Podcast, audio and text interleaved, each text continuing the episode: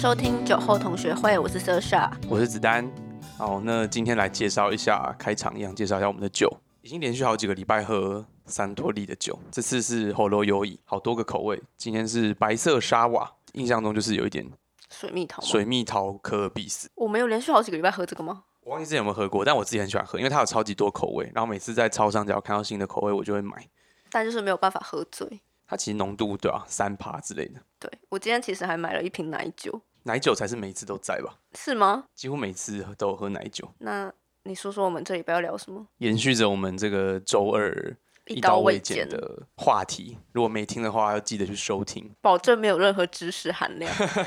礼拜二讲的是职考放榜，然后聊了一下以前那种考试的经验，没错，所以今天要延续的就是考完了之后要去哪里？要去大学了。要填志愿，对，虽然说其实根本不知道我们的听众群有没有高中生，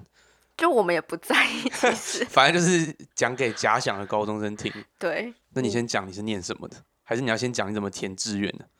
我其实填志愿的逻辑很单纯诶、哦，因为我是第一类组嘛，然后文组的志愿序排下来，不外乎就是台大、政大、师大，然后后面可能北大或什么的吧，就看你的科系啦。嗯如果你是商科法律，可能北大会在师大前面，然后如果你是文想要念文学类的话，可能师大就会排前面，但原则上就差不多。所以我那时候其实就是非常单纯的把任何可能会需要碰到数学的科系全部去掉之后，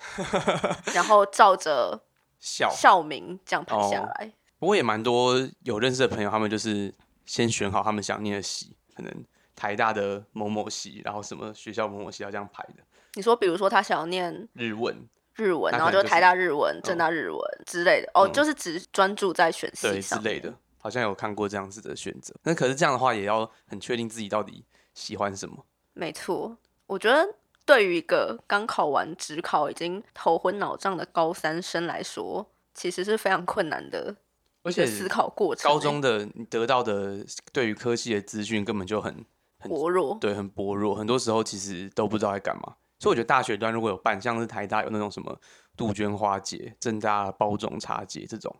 就你是说可以了解科系，对，而且是直接跟念过那个科系的大学生聊。虽然大学生的理解不一定是很正确，但至少他们可以提供最第一手真实的情报。我觉就至少他是。真的在里面，还在里面的人。嗯，因为像可能会有以前的那种老师啊，或者什么家里的长辈跟你讲，那他那个资讯都不知道，就算是正确的，可能也是什么二十年前之类的。我觉得那种一定不可信哎、对啊，你知道，我还记得那时候在填志愿的时候，因为多少还是会去做个落点分析嘛。嗯，那时候就有几间可能中间学校的法律系，我可以分数可能差不多。然后我妈就一直说：“哎、法律系耶，你要不要就是去填？”然后我就嗯说：“可是我没有特别喜欢那间学校什么，而且我对法律这个东西，也没有兴趣。对啊，就我就还好，谁对法律有兴趣？就一定有嘛。好，” 我妈就说：“哈，可是是法律系哎什么？”然后我就觉得，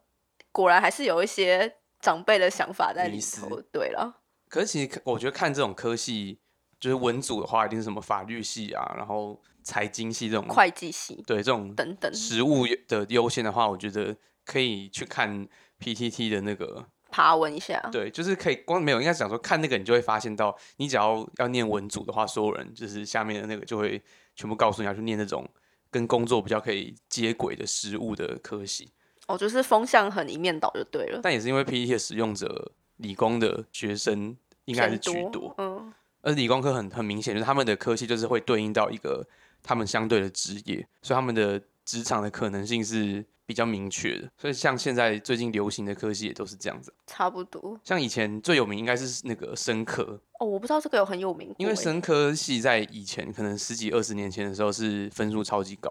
哦，真的假的？对我那天有看了一下文章，还以前还曾经一度超过牙医还是兽医之类的，哇，就是真的非常高的那个状况。然后因为那时候大家觉得前景看对，可能觉得觉得这个产业前景很好，但后来可能台湾的大环境的影响下，它的这个产业在台湾并没有发展的很顺遂，嗯，然后这个分数整个掉下来，那就很明显，还是蛮多人受到对于职业的选择去影响他填志愿的，因为当然填志愿的人越少，或者大家越把它摆后面，他分数就会下降。对最有名的就是大学生科一生科科，我确实对这句话很有印象，就是你只要爬到一点点相关的文章，你就是会看到了下面的留言有这一句，这样其实也蛮 悲伤，因为我真的不知道他以前有有很蓬勃过哎、嗯，那你呢？你那时候自己在填职考的志愿的时候，你是抱持着什么逻辑在选？我也是差不多，我是先选校。但是你有没有也把一些你觉得不可能去的系去掉？有啊，绝对不可能。我其实也是把数学的部分去掉，但是数学去掉原因并不是因为要用到我就怕，是因为我的数学就太烂了，所以填的也是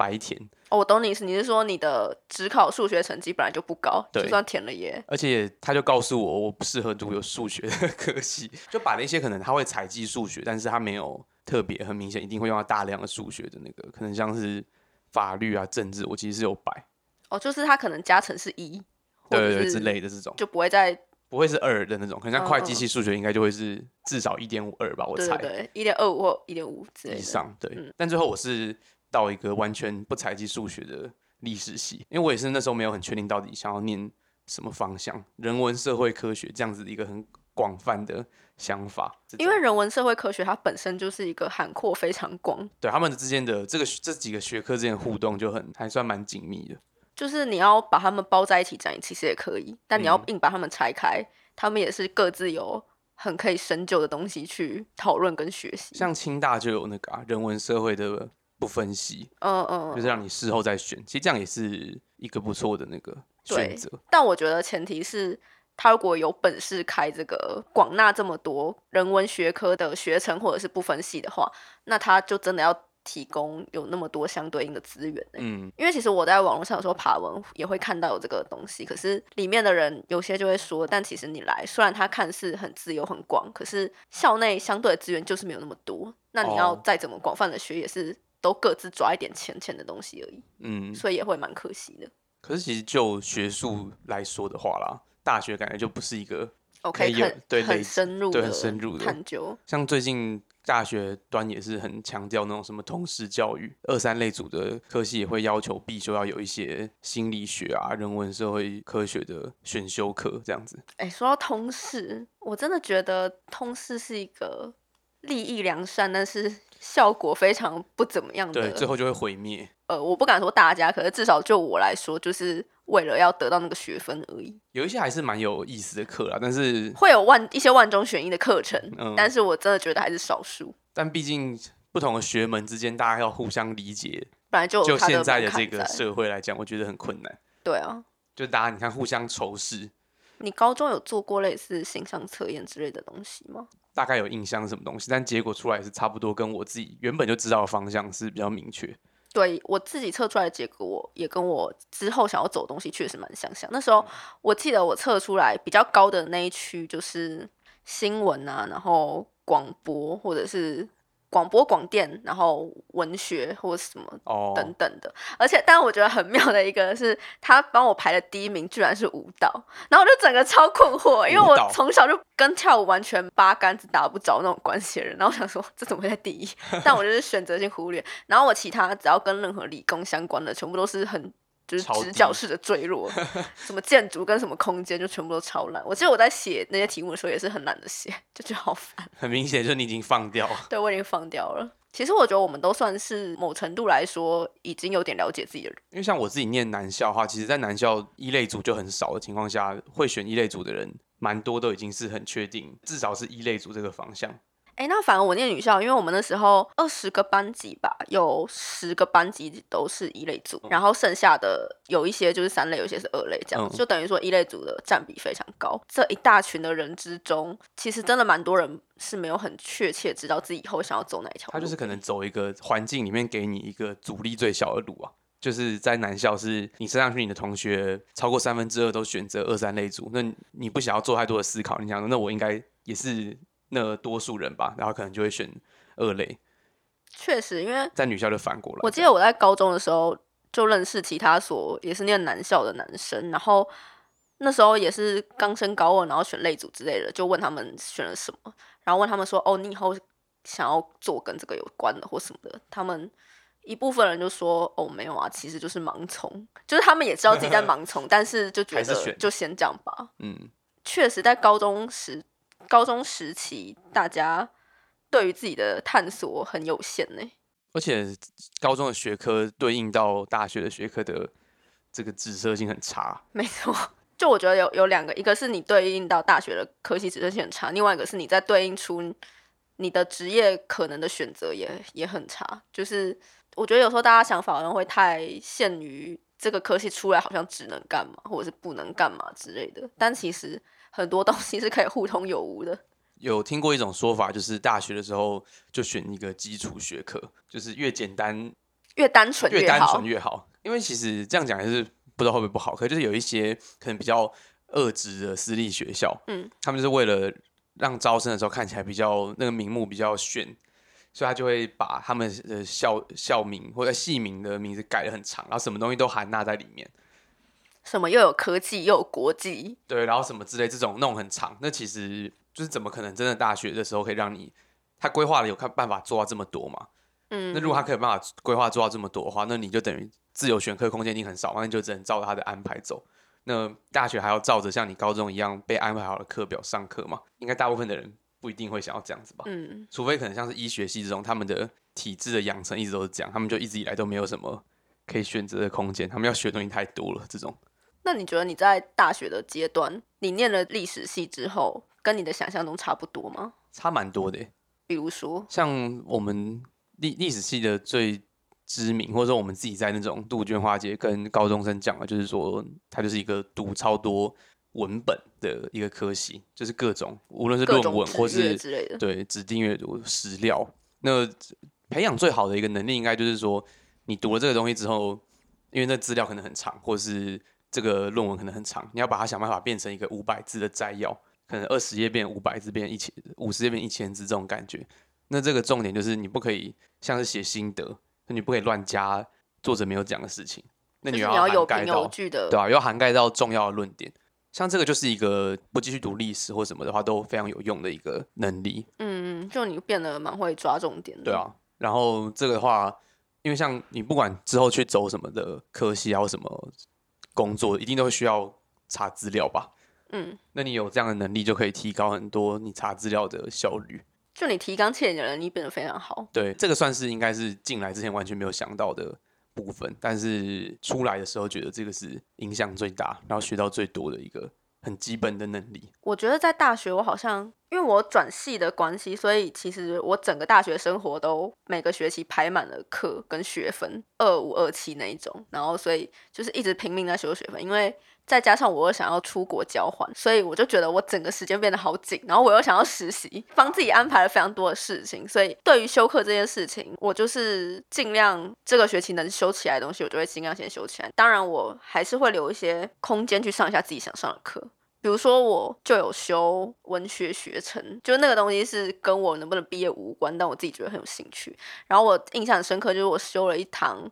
现代剧本写作与指导，然后他是请业师，哦，对，所以整个学期你就会真的要写一个作品。我觉得那堂课算是我现在毕业一年多印象还很深刻的一堂课。嗯，对，就是我觉得你发自你自己的兴趣跟内心，真的想要去接触跟学的东西，跟你只是为了要学分，然后可以拿这个学位毕业是很不一样的。我觉得这也是人文社会科学的，如果你是一类组的话，选校的很好的理由。哎，你说到重点嘞，那时候其实我在填志愿的时候，我当然还是有过很迷惘跟犹豫的时期，我都会觉得。如果我已经蛮确定以后，我可能想要走跟媒体或者是新闻相关的，那我要不要直接填，比如说辅大新闻之类的？嗯，那时候我记得我有个朋友跟我讲一句话，我就印象非常深刻。他就说：“我觉得你今天不管你念了什么学校或什么系，你之后你一定还是会往你想要走的那个方向去。嗯，就是不管你用什么方法，如果那是你真的想去的方向的话，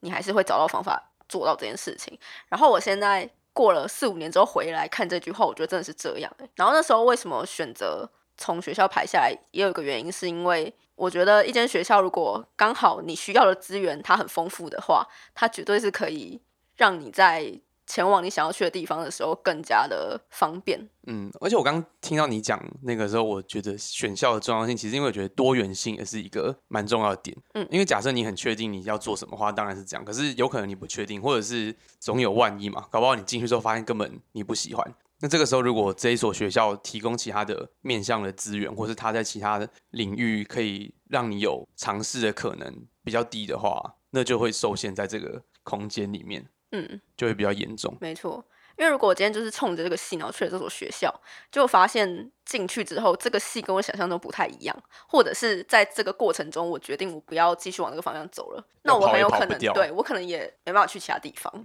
但我觉得这个也是建立在这种怎么说，它是比较它跟实物，或者它跟证照，或者它跟一些资格比较没有限制的科系才有，就是你才有这样子的浮动的可能，不然你会面临的选择就会那个抉择会更大。例如说，如果是跟证照有关的科系，可能心理师、社工师或者是律师这一法律系对或者是会会计师计这类，嗯嗯，确实你可能要直接念那个系才会有才是你的捷径。对对对对吧对对对。但我觉得又回到了就是跟是不是跟一个职业有对应这件事情上面，嗯，这就是蛮困难的。但其实不得不说，我们两个现在比较热衷于从事的事情，都跟我们的科系没什么关系，没什么直接关系，不能说嗯完全没有、但也有可能是我们的科系本来就不会对应到一个某个特定职业。对啊，像是人家都问说，哎、那如果历史系毕业出来可以干嘛？之前看过的那个统计好像是那种文字编辑相关的工作，那这个跟历史有很直接的关系没有直接关系，而且文字编辑相关工作，你今天是国企系出来，你还是可以做；对你今，天是教育系出来，你还是可以做。可是就是历史系用一些，就是他的，我觉得我猜可能就是至少我们学校的历史系培养出来的就是这种阅读整理的能力，让大家对于文字的这个能力值在四年之后是比一般的大学生来的可能熟练一点，所以大家可能会去从事文字工作，好像是多少有一点道理啦。所以你们系上，你大概现在想象一下的话，你们那一届的人出来之后，大部分都在做什么职业，或者是有哪些职业？好了，不要说大部分，哎、超级无敌混乱、欸，真的对啊、有到混乱的程度。就是出继续在本科系升学的有一些嘛，嗯，然后可能在相关的人文社会科学升学的有一些，可能有的去人类学，然后去社会学，嗯嗯去政治学都有，也有一些做广告业嗯，或是行销传播，广告业跟行销传播确实跟历史系会有形象上比较连不起来的感觉。不过我觉得广播行销应该算是近几年很热门的产业，所以年轻人加入的几率，对对对，就它本身就是一个正在蓬勃发展中的嗯产业。然后老师，老师有一些，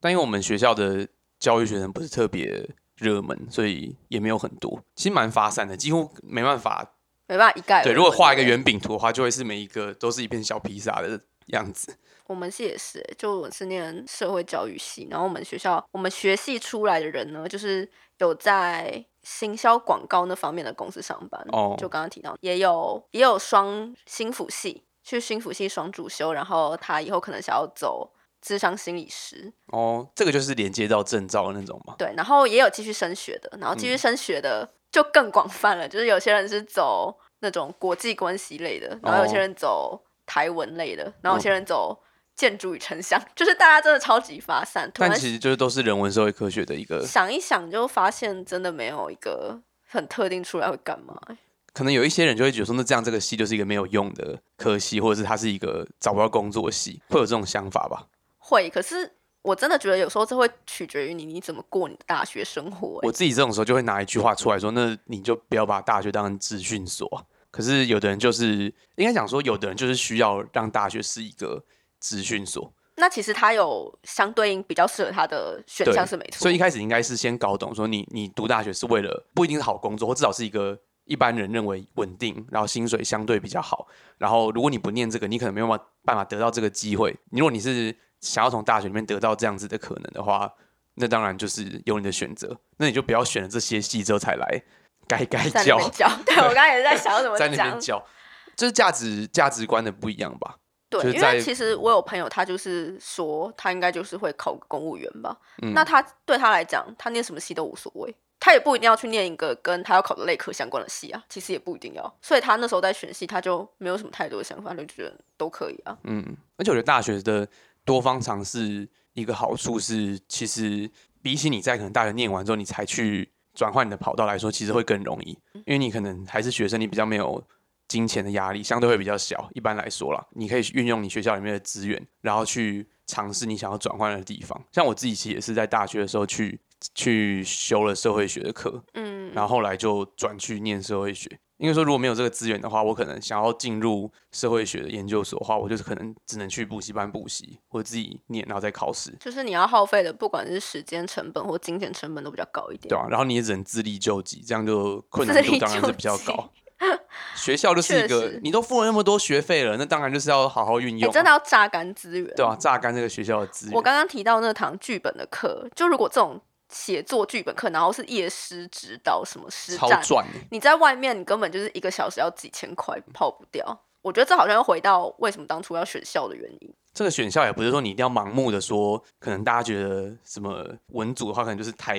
台大、政大、台大、政，大、师大、北大这种，你要照这样的顺序排，不一定真的要这样。你可以有你自己的想法，但就是你要确定为什么是这所学校，可能它离你家近，这也是一个选择。对，然后它的旁边的这个生活经验比较完善，也可以是一个元素。然后你对商管科比较有兴趣，嗯嗯，但你可能不能念到分数最高的商管科，但是至少这个学校的商管学院比较新生，那你就可以运用到它的资源了。啊，我想到还有在这个学校里面，你在意的这个领域，它是不是得到相对多的资源？因为我那时候会选师大，其实有很大一部分原因是因为我有兴趣的东西基本上就是文跟语言，然后这两个东西在师大都是学校会投入比较多资源的。嗯，对，就如果比如说我是理工科或什么的，我可能就很不适合去师大，因为理工科就是被放在一个师大分部，然后超遥远偏僻的地方。资源就会比较少。对然后你刚刚说的什么离家近，那个确实也是，因为师大就离我家超近，